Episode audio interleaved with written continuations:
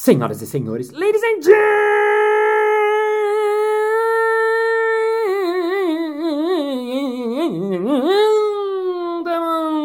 mesdames et messieurs, recursos humanos e recursas humanas. E está começando mais um Balascast Música.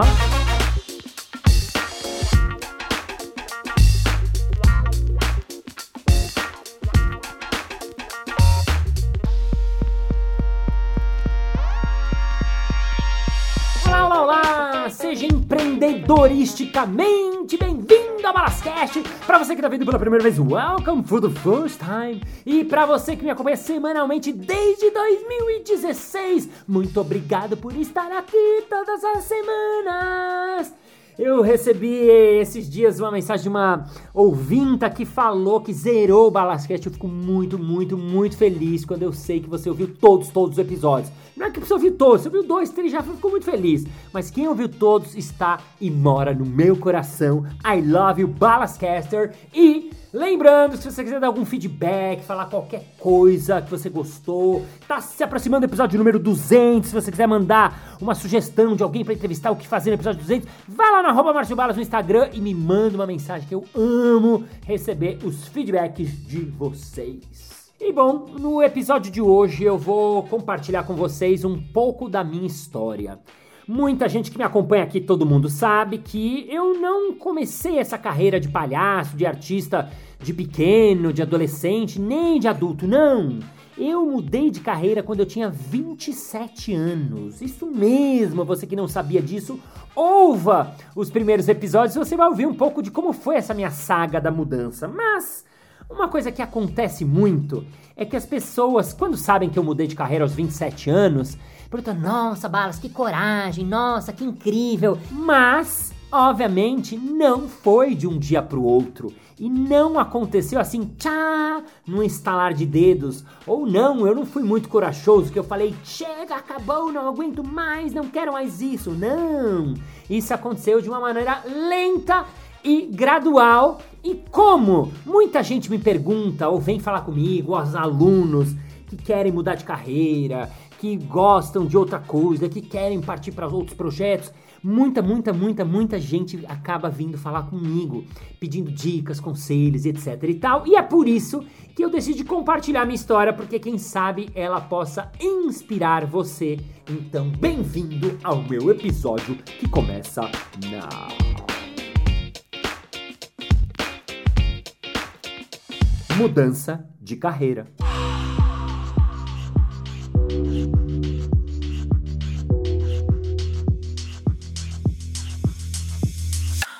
Você que me acompanha sabe que até os 27 anos eu trabalhava na papelaria do meu pai. Isso mesmo, senhoras e senhores, vocês que não sabem.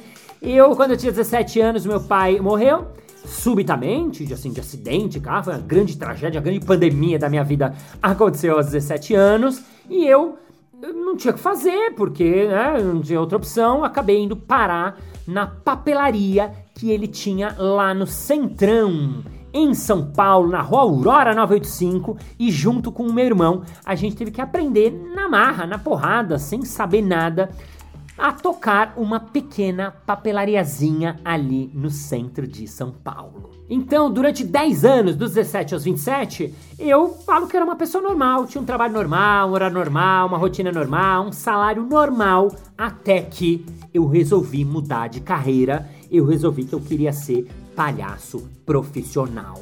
Como muita gente sabe disso, muitos alunos principalmente, muitas pessoas que conhecem a minha história, eu ouço ou recebo muita solicitação de pessoas que vêm conversar comigo porque querem mudar de carreira. Seja de uma coisa um, mais careta, mais tradicional para uma coisa mais louca, seja alguns alunos, vários, vários, vários alunos, esses 20 anos dando aula, eu não lembro a quantidade de alunos que vieram falar comigo. Balas, tô apaixonado pelo palhaço, eu quero largar tudo para ser palhaço. Balas, eu tô amando essa coisa de improviso, eu quero deixar minha carreira para ser um improvisador. E uma coisa que é engraçada e curiosa até, as pessoas vêm falar comigo e elas esperam, porque eu, eu fiz uma mudança de carreira bruta e brusca dessa, vá falar para elas, vai, vai com tudo, vai atrás do seu sonho, siga o que você quer em seu coração, larga tudo e se joga. E eu eu não falo exatamente isso, muito pelo contrário, até porque eu sei a dura realidade que é você trabalhar como palhaço no Brasil, como improvisador no Brasil, como músico no Brasil. Enfim, a gente infelizmente não está um, num país que tem um governo que dá essa chance, dá esse colchão para você, ou dá essa possibilidade. Não, muito pelo contrário, é muito difícil. Então, as pessoas se surpreendem porque eu falo: não, calma, não larga nada, não faz nada, me conta o que, que você está pensando pra gente começar. Por quê?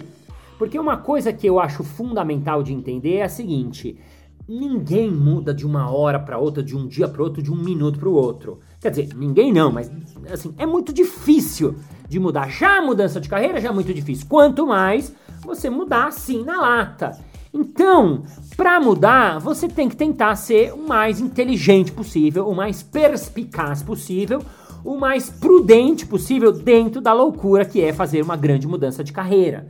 Então, por isso que eu quero compartilhar um pouco como foi a minha mudança. E não é que eu planejei a minha mudança, não é que eu pensei, não. Ela foi acontecendo, mas eu quero compartilhar para você entender que essa mudança não aconteceu de uma hora para outra, né? Quando as pessoas me ouvem contar na minha palestra, nas empresas ou mesmo no podcast, eu não entro nos detalhes de tudo que aconteceu.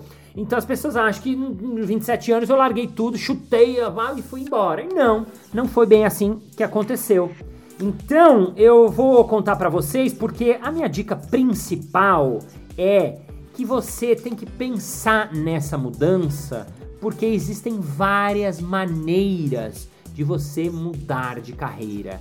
Existem maneiras de você conseguir fazer essa pequena alteração de rota de um jeito que não seja brusco, bruto ou que você não consiga pagar suas contas. Porque o aluno meu que queria largar tudo, tudo, tudo para ser palhaço, eu falei: escuta, se você não fizer os seus designs, ele era designer, como é que você vai ter salário? Você quer fazer um curso de palhaço, como é que você vai fazer se você largar a sua carreira? Como é que você vai pagar uma especialização de palhaço? Como é que você vai pagar essa aula de palhaço? Como é que você vai pagar o seu aluguel? Não dá. Entendeu? Então a coisa tem que ser matutada e pensada e é por isso que eu vou contar um pouquinho para vocês como é que foi comigo.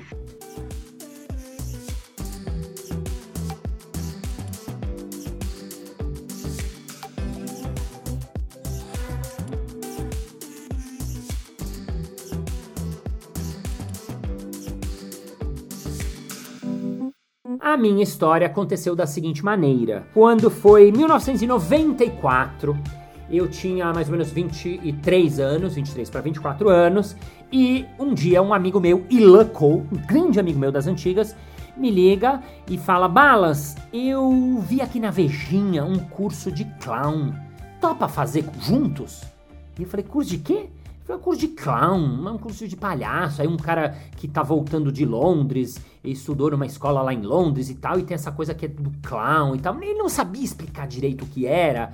E eu também não entendi direito o que era, mas era um curso de introdução à linguagem do palhaço, tipo esses cursos que eu dou hoje em dia, né? Esses cursos de iniciação para pessoas quaisquer que queiram aprender um pouco da linguagem. Na época, essa coisa do clown, que é esse palhaço mais teatral, era absolutamente novo no Brasil. Tinham pouquíssimas pessoas que trabalhavam essa linguagem. E esse professor, um grande professor, foi meu primeiro professor de palhaço, Fernando Vieira, voltando de Londres, estudou na escola do Philippe Goulet em Londres, e ele estava abrindo esse curso, que eram acho que dois dias de curso, era um curso curto, curto, curto. E eu disse sim, e lá fomos nós fazer um curso de clown que eu nem sabia direito o que era. Logo no primeiro dia, eu preciso contar para vocês que eu fiquei encantado. Eu fiquei absolutamente chapado, eu fiquei transtornado, eu fiquei maravilhado, eu fiquei maluco, porque era uma coisa muito legal, porque tinha jogos, tinham brincadeiras, tinha vestido o nariz vermelho, a menor máscara do mundo. Eu não sabia nada de palhaço, eu mal tinha ido ao circo, eu conhecia nada, zero. Eu, eu fiquei assim maravilhado. Eu lembro que quando acabou o curso, assim, eu não queria ir embora. Eu fui daqueles alunos que ficou lá com os alunos, os últimos. Aí um dos caras falou: Ah, quem topa beber uma cerveja? Eu nem gosto de cerveja, nem tomo cerveja. Vamos, vamos. Fui com a galerinha ali num bar lá perto. E, nossa, e fui pra casa, assim. Eu lembro que eu fiquei assim, muito, muito, muito encantado, né? Eu digo que o bichinho do clown, o bichinho do palhaço, ele me picou naquele instante, naquele primeiro dia.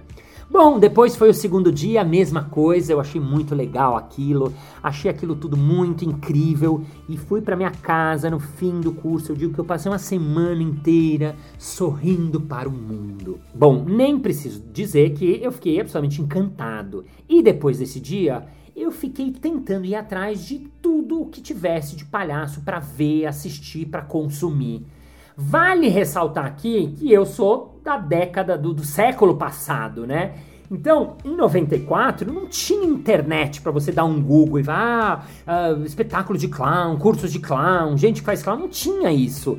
Então, eu tive que só ficar ligado e vendo, tá? E de repente um dia eu descobri um espetáculo de palhaço chamado Quadrimazzi, da Cristiane Pauliquito, que é uma das diretoras mestras do palhaço no Brasil. E aí eu fui assistir. Aí eu fiquei mais encantado ainda com aquele espetáculo. Depois, o Gabriel Guimar era um cara que estava voltando da França, deu um curso de clown. Eu fui lá e fiz. Depois eu descobri a Beth Dorgan, que era outra mestra de palhaço, e fiz. Então, eu comecei a fazer os cursos, as coisas que apareciam na minha frente, porque aquela linguagem, aquele negócio tinha ficado assim no meu ser. Num dia, abrindo a Folha de São Paulo, eu lembro que tinha uma notinha pequena, pequena, pequena ali na estrada falando: palhaço brasileiro é, faz projeto de palhaço em hospital aqui no Brasil. E eu falei, o quê? Era o Wellington Nogueira, fundador dos Doutores da Alegria, que tinha trabalhado nos Doutores da Alegria nos Estados Unidos, no Clown Care Unit, que é onde começou esse trabalho de palhaço no hospital, um dos lugares que começou. E ele tinha trabalhado lá e ele tinha voltado ao Brasil e tinha começado a fazer os Doutores da Alegria aqui no Brasil. Nessa época, os Doutores não eram um projeto conhecido, era o início, eram os primórdios dos Doutores. E eu fiquei chapado com essa coisa. Nossa, eu não sabia nem que era possível palhaço no hospital. E eu já tinha feito dois, três cursos, já tava achando super legal, já tinha visto dois espetáculos de palhaço, eu tava assim, oh, eu preciso ir atrás desse cara. Eu anotei o nome dele e, como eu falei para vocês, não tinha como achar ele. Então, sempre que eu via alguém de teatro, eu perguntava, ah, você conhece esse Wellington Nogueira? Não, não conheço. Ah, já vai falando, não. Eu fiquei indo atrás, indo atrás, indo atrás. Eu fui na lista telefônica, na páginas amarelas, para quem é da minha época vai saber o que são as páginas amarelas. Só que Nogueira é um nome absolutamente que existe milhões, então assim, não consegui achar o cara. Eu sei que não sei como, um dia de lista telefônica, de ligando lugares lugares, eu acabei ligando para a mãe dele. E aí a mãe dele me deu o telefone dele e eu liguei para ele na casa dele. O doutores nem tinha sede na época. Eu falei, Wellington Nogueira, eu fiquei sabendo, e eu fiz uns cursos de palhaço, eu queria fazer palhaço no hospital, eu, eu, eu quero muito fazer isso. Ele falou, olha, mas isso é um projeto profissional, são palhaços remunerados, ganham. Eu falei, não, eu não preciso, eu quero só sem salário, eu quero só fazer um estágio, ir no hospital. Ele falou, não, não, não, aqui você não entendeu, são só palhaços profissionais. Eu falei, ah, tá, puxa, que pena, né? E ele foi muito gentil, muito simpático, a gente ficou conversando. E aí, ele, depois de eu ter tentado várias vezes, falar que eu queria assistir e tal, e não rola de assistir e tal, tal, tal, ele falou: Olha, me ligou aqui há umas duas semanas uma senhora e ela falou que vai fazer um projeto de palhaço voluntário, porque ela, que nem você, quer fazer, ela não é profissional e ela uh, uh, vai experimentar fazer isso, tal, tal, tal. E ele me deu o contato dela, Miriam Abuabi. Com esse contato, eu fui atrás dela e ela tinha começado um projeto chamado Operação Arco-Íris, que é um projeto de palhaço em hospital voluntário. E quando eu liguei para ela, eram apenas três palhaços que estavam lá. Ela falou: Nossa, que legal, você é palhaço, tá estudando, é, tá, vem aqui com a gente tal. Então acabei entrando na Operação Arco-Íris, que foi uma escola para mim.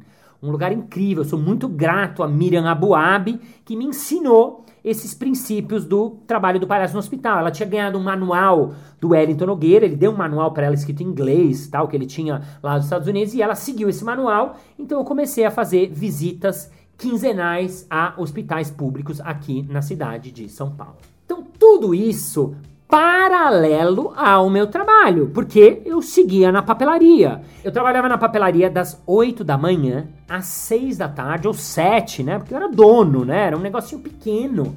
Era uma papelariazinha, até as pessoas mais balas. Nossa, eu amo papelarias, aquelas, papel, aquelas papelarias enormes, a calunga. Não, não, não.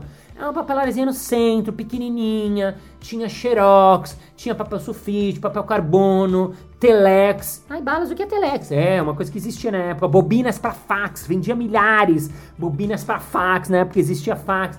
Enfim, era um pequeno negócio. Éramos no começo, eu, meu irmão, tinha um motorista que fazia as entregas porque a gente vendia para as empresas na região e mais um, um cara, um faz tudo. Então era uma micro papelaria. Então eu não tinha hora para sair, saía às sete da noite, às vezes saía oito, tinha coisa para fazer e tal. Então eu trabalhava full time na papelaria. E à noite, ou no fim de semana, ou quando eu tinha meu tempo livre, eu pesquisava e fazia as coisas de clown e eu comecei a fazer esse projeto quinzenal, que foi um jeito de me aprofundar na linguagem do palhaço.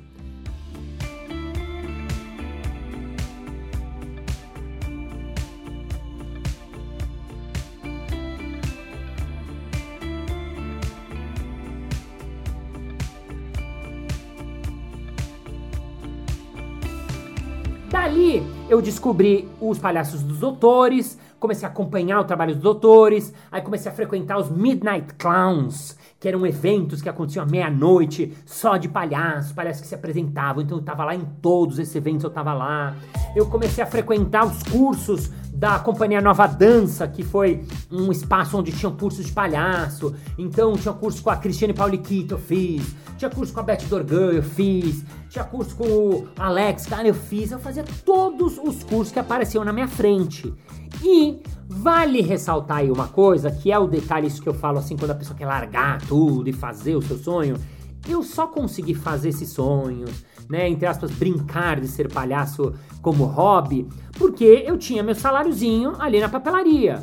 Com esse salário, né, porque como eu contei, meu pai morreu, eu não tinha quem me sustentasse. Então, eu pagava meu aluguel de uma kitnetzinha que eu tinha lá em Genópolis, eu pagava as contas da casa, eu pagava o meu lazer e eu pagava esses cursos, né? Então, eu comecei a fazer o palhaço como hobby que é uma das dicas que eu dou para as pessoas que querem mudar de carreira. Você não necessariamente precisa mudar tudo, né? Muitas vezes as pessoas, ai, balas, meu sonho sempre foi fazer teatro, mas agora eu não dá mais, porque, né, eu trabalho como é, de TI numa empresa todos os dias e não dá para fazer teatro mais, ser ator. Quem falou? Quem falou? Ninguém disse que você precisa ser ator profissional e virar um. Não! Mas você quer fazer teatro? Vai fazer um curso de teatro. Tem curso de fim de semana, tem curso que é de dois dias, tem o curso que eu faço que é introdução de ah, um dia. Tem, é só você ir atrás, né? Então, eu comecei a ter essa vida dupla. Eu comecei a fazer essas duas coisas ao mesmo tempo. Outra coisa que aconteceu foi que alguns amigos, Fábio Herford, Dan Stuba, o Dan Stuba que é ator da Globo, que fez aquele personagem que dava as raquetadas, ele é mais conhecido por isso, que faz o fim de expediente na CBN, Alexandre Erdelstan e Daniel Tausig. Junto com eles, a gente fez um grupo que chamava Tela Viva, que era um grupo que inicialmente aconteceu para um evento judaico, por isso que chamava Tela Viva, né? Nós todos somos judeus e nos juntamos para fazer humor judaico, brincar com a coletividade judaica, fazer é, é, humor assim, né? Dentro dessas coisas que a gente conhece, porque a gente frequentou, sabe um pouco o que é a religião, sabe um mínimo o que é a sinagoga, etc. Então, a gente formou esse grupinho que chamava Tela Viva, onde a gente fazia pequenas peças de comédia na casa das pessoas. Então, um dia a gente fez na CIP, que é uma sinagoga, num evento judaico. O outro dia tinha um cara que era dono de uma pequena empresa e ele chamou a gente, então a gente fazia algumas coisas, brincava com as coisas judaicas. Então foi uma maneira que eu comecei a brincar de ser ator, né? Fazer isso paralelamente, né? Fazer isso de vez em quando, sempre junto ao mesmo tempo que eu estava ali na papelaria todos os dias das 8 às 6 da tarde. Outra coisa importante para contar para vocês que aconteceu nesse meio tempo é que o Dan, que já era meu amigo, a gente morou no mesmo prédio no Guarujá, a gente era vizinho do Guarujá quando era pequeno, então a gente já era amigo das antigas. Quando eu entrei na SPM, eu reencontrei o Dan, porque ele era da minha turma, da SPM, que eu fiz a Faculdade de Propaganda e Marketing. Sim, eu fiz propaganda e marketing, senhoras e senhores, me formei e tudo. Não exerci, mas enfim, isso não importa. Mas fato é que o Dan, ele dirigia o grupo de teatro da SPM, o grupo chamado Tangerina. E eu já tinha acabado a SPM e um dia um dos atores da peça lá que eles tinham saiu. Ele falou: Bala, você não quer entrar e substituir esse cara na peça que a gente vai fazer daqui a dois meses e tal, tal, tal? Eu falei: Ah, eu quero, só que eu trabalho todos os dias. Ele falou: Não, o ensaio é sábados à tarde. Eu falei: Perfeito, porque eu tinha um hospital né, voluntário que era domingo de manhã e eu conseguia fazer os ensaios de sábado à tarde. Então, Vejam vocês que eu trabalhava na papelaria, ao mesmo tempo eu fazia Operação Arco-Íris de vez em quando, eu fazia parte desse grupo de teatro amador, eu fazia os cursos que tinha de vez em quando, eu fazia o Tela Viva, que era meu grupo de comédia, e eu vou contar uma coisa para vocês sinceramente do fundo do meu coração. Eu achava, e eu fiquei muito feliz nesse momento, porque eu entendi que podia ser assim uma maneira de viver o resto da minha vida.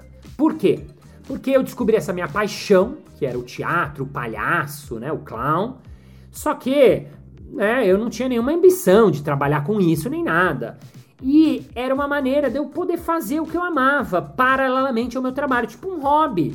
Que nem a galera que vai jogar futebol uma vez por semana, que ama o futebol, a galera que se encontra no poker na segunda. Eu tinha os meus amigos do teatro e comecei a amar e a ficar encantado e equilibrar com o meu trabalho na papelaria, que era um trabalho mais maçante, mais difícil, que na verdade não tinha nada a ver comigo.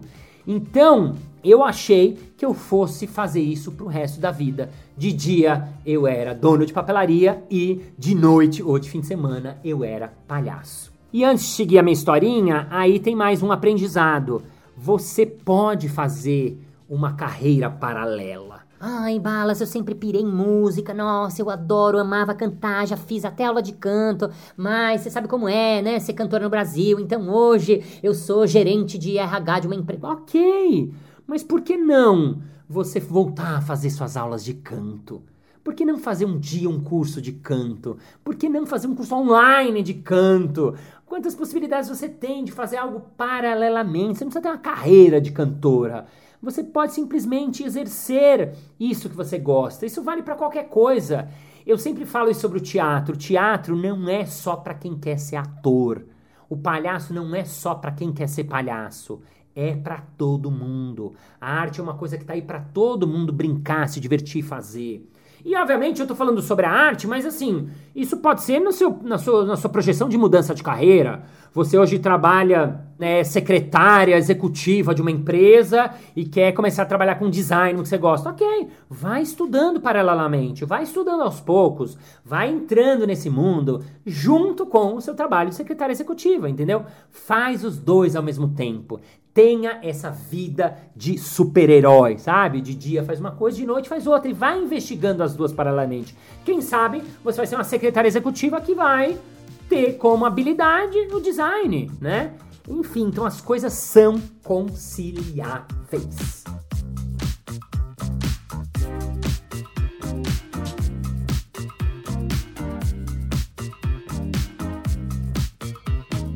Bom, chegando aos finalmente da minha história pessoal, eu estava neste momento onde tudo ia bem, o equilíbrio ia bem, eu tinha minha graninha que ia direitinho. Para vocês terem uma ideia, o Felipe Goulier, um dos grandes mestres de palhaço do mundo, veio ao Brasil e deu um curso aqui. O curso era mega caro, tipo, custava R$ 2.500 para quatro dias. E eu fui o primeiro a me inscrever, por quê? Porque eu tinha um pouquinho de grana, porque eu trabalhava numa papelariazinha e tinha meu saláriozinho lá todo mês. Então eu tinha possibilidade de fazer um curso que todos os atores, todos os palhaços queriam fazer, mas não tinham grana para fazer. Eu lembro que eu fui o primeiro inscrito do curso e tal e tal. Então eu tava muito feliz e a vida para mim tinha chegado num equilíbrio até que um dia o meu irmão falou: "Mano, preciso fazer uma conversa com você, uma reunião com você de um assunto importante". Eu falei: "Tá, vamos lá". E a gente ficou às sete da noite de uma sexta-feira e ele fechou a porta e falou: Olha, seguinte, eu recebi uma proposta de emprego de um amigo meu que tem uma gráfica e me chamou para ser o gerente da gráfica dele. Eu não vou ganhar tanto quanto eu ganho aqui, vou ganhar um pouco menos, mas é uma possibilidade de poder ganhar mais lá na frente. E o que é legal é que eu posso uh, melhorar meu salário, melhorar minha carreira. Meu irmão na época tinha filho, ele queria né, ganhar um pouco mais de grana, ele estava precisando, a gente ganhava uma grana muito apertada, mas eu era solteiro, sem filhos, não tinha que pagar grandes contas, então tava ótimo esse equilíbrio para mim, mas meu irmão tinha ambições um pouco maiores do que as minhas, então ele disse: Eu vou sair da papelaria e eu vou te dar a papelaria. Eu vou te dar, não, ele falou. Eu lembro que ele falou assim: Eu vou te vender a minha parte na papelaria. E eu vou te vender a minha parte por um real. E aí o que vai acontecer? Você vai ficar com uma papelaria inteira para você e você vai ganhar o dobro, porque o meu salário não vai mais pagar e você vai ganhar o dobro. Você vai ter a papelaria só para você e você vai ganhar o dobro. E ele falou isso muito feliz, né? E meu irmão era meu irmão mais velho, que tava me dando um presente, né? Olha que generoso, porque assim, ele não tava vendendo a parte dele, nem negociando, não. Ele tava me dando e feliz que dessa maneira eu ia estar tá, assim, mega, ultra né, realizado, porque ia estar tá ganhando o dobro, ia estar tá com a papeleira só pra mim, ia estar tá com um negócio só pra mim, e ele ia lá galgar, ia ter que dar um gás e fazer isso acontecer do outro lado ali na gráfica, no trabalho dele. E bom, quando ele me contou isso super feliz, irmão mais velho e tal, tal, tal, tipo, arranjei a sua vida e acho que vai ser legal para todo mundo, vai ser bom para mim e acho que vai ser incrível para você, tal, tal, tal, legal. Eu fiz, ok, eu não sei porque nessa hora que ele me falou, já me bateu um desespero. E eu fui para casa com essa informação na cabeça e eu lembro que eu não conseguia dormir, eu não conseguia dormir, eu não conseguia dormir. E eu fui entendendo aos poucos que essa notícia que era teoricamente legal, na verdade, para mim foi muito dura. Por quê? Porque quando meu irmão falou que vai sair da papelaria, eu ia ter que estar tá lá sozinho sozinho, mais responsabilidade, mais eu ia ter que estar tá lá. Eu não ia poder dar umas fugidinhas. Às vezes eu tinha um espetáculo do Tel Aviv, ah, terça-feira às 5 da tarde. E eu pedia pro meu irmão, a gente era sócio, mano, vou ter que sair mais cedo hoje. Ele falava, beleza, eu te cubro, né? A mesma coisa acontecia num dia que eu tinha que chegar mais tarde. Tinha essa cobertura, digamos assim, né? Num para com o outro. Então, eu comecei a ter uma sensação de que eu ia ficar preso, uma sensação de prisão uma sensação de enclausuramento. Foi físico isso mesmo, não foi uma coisa que eu pensei racionalmente. Depois eu fui entender, fazendo muita terapia, muitos anos de terapia, que eu sou um cara que eu prezo pela liberdade. Liberdade é uma coisa muito importante para mim, essencial. E no palhaço também, fui descobrir isso depois eu tava voltando a resgatar uma coisa que era minha, de ser quem eu sou, de poder falar minhas coisas. Eu sempre fui muito tímido, muito para dentro, então eu podia ser tímido, eu podia ser do jeito que eu era, eu podia me relacionar com as pessoas, eu podia ser feliz, eu podia ser eu. Eu tava descobrindo isso tudo com essa linguagem do palhaço e de repente quando meu irmão me falou aquilo, aquilo virou uma grande prisão para mim, uma prisão, uma prisão, uma prisão. E quando um escorpião, sou do signo escorpião, eu vi essa história, quando o escorpião ele se sente preso, né? Se você faz um círculo ao, em, em volta do escorpião e ele está preso, o que, que ele faz? Ele se mata, ele não suporta estar preso, ele não aguenta. Então, foi um pouco essa sensação que deu para mim. No dia seguinte, eu fui até a casa do meu irmão e eu falei, eu preciso falar com você. Ele abriu a porta, a gente sentou, ele falou, fala, mano, o que foi? Tá tudo bem? Eu falei, tá, tá tudo ótimo, mas eu tenho uma proposta para você. Ele falou, como assim? Eu falei, eu pensei na proposta que você me fez ontem. Pensei, pensei, pensei muito, muito, muito, muito mesmo. E eu tenho uma proposta para você. Eu, eu quero te vender a minha parte na papelaria. E eu vou te vender a minha parte por um real e você vai ficar com ela inteira para você. Ele ficou surpreso, ele ficou atônito, assim, meio de silêncio. Ele falou: tá, mas e aí? E você? Você vai fazer o quê? E aí eu disse para ele: eu vou tentar ser palhaço. Palhaço profissional. Então, caros ouvintes e caras ouvintas, essa foi um pouco da minha historinha. Esse foi esse processo que durou três anos, né? Ele não aconteceu de uma hora para outra. E a sequência disso foi que uh, quem ouviu os Balascasts lá dos primórdios, lá os primeiros, sabe da minha historinha. Eu acabei tendo que estudar, porque como você quer fazer uma coisa nova, você tem que estudar, se especializar. Eu tinha que fazer uma faculdade, uma escola né, de palhaços, e aí que eu acabei indo para fora, fui para Nova York, depois para França, fiquei três anos na gringa estudando, enfim, e aí que eu acabei me especializando.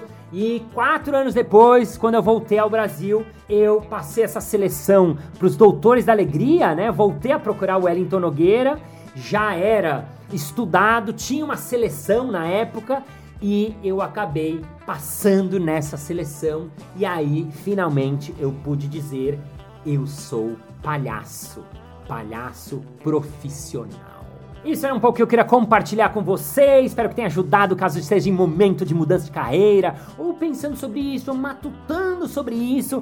No episódio próximo, no episódio que vem, eu vou dar três dicas que eu acho que são fundamentais e vou trazer alguns depoimentos de alunos meus que fizeram algumas mudanças de carreira, ou parte de mudança de carreira, um pouquinho de mudança de carreira, ou uma gota de mudança de carreira, que quem sabe possa ajudar você. Porque a pergunta que eu deixo aqui para você é: você está feliz com seu trabalho? Você gosta do que você faz? Essa pergunta você tem a vida inteira para você responder e o nosso episódio termina now. Muito bem, muito bem, muito bem. Chegamos ao final de mais um episódio. Ah, mas na segunda-feira que vem tem mais. Ei! E se você se interessa por palhaço, improviso, criatividade, eu estou fazendo algumas master clowns. É, umas masterclass de clowns. Para você saber mais, vá lá no meu canal no YouTube, se inscreve, porque é lá que acontecem os grandes encontros. Se você quiser, chega mais. E vamos agora ao nosso momento merchan.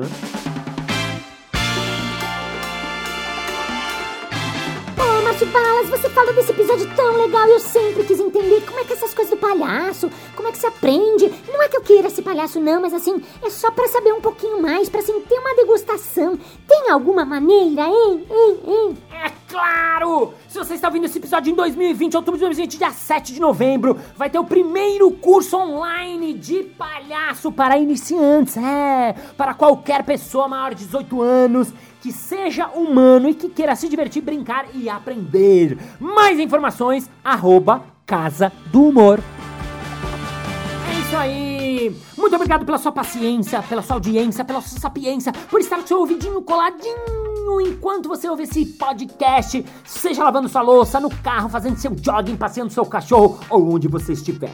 Thank you, ladies and gentlemen, for your heart, for feeling, for emotion, for changing your career, for knowing that we are not our career. We can change our parts of the life because we are not old. We are not fucking old. Everybody can change. We can change. We are the world. We are the children, and we are our changing our life. And so we are father. You can change whatever you want. So see you next Monday. Bye bye.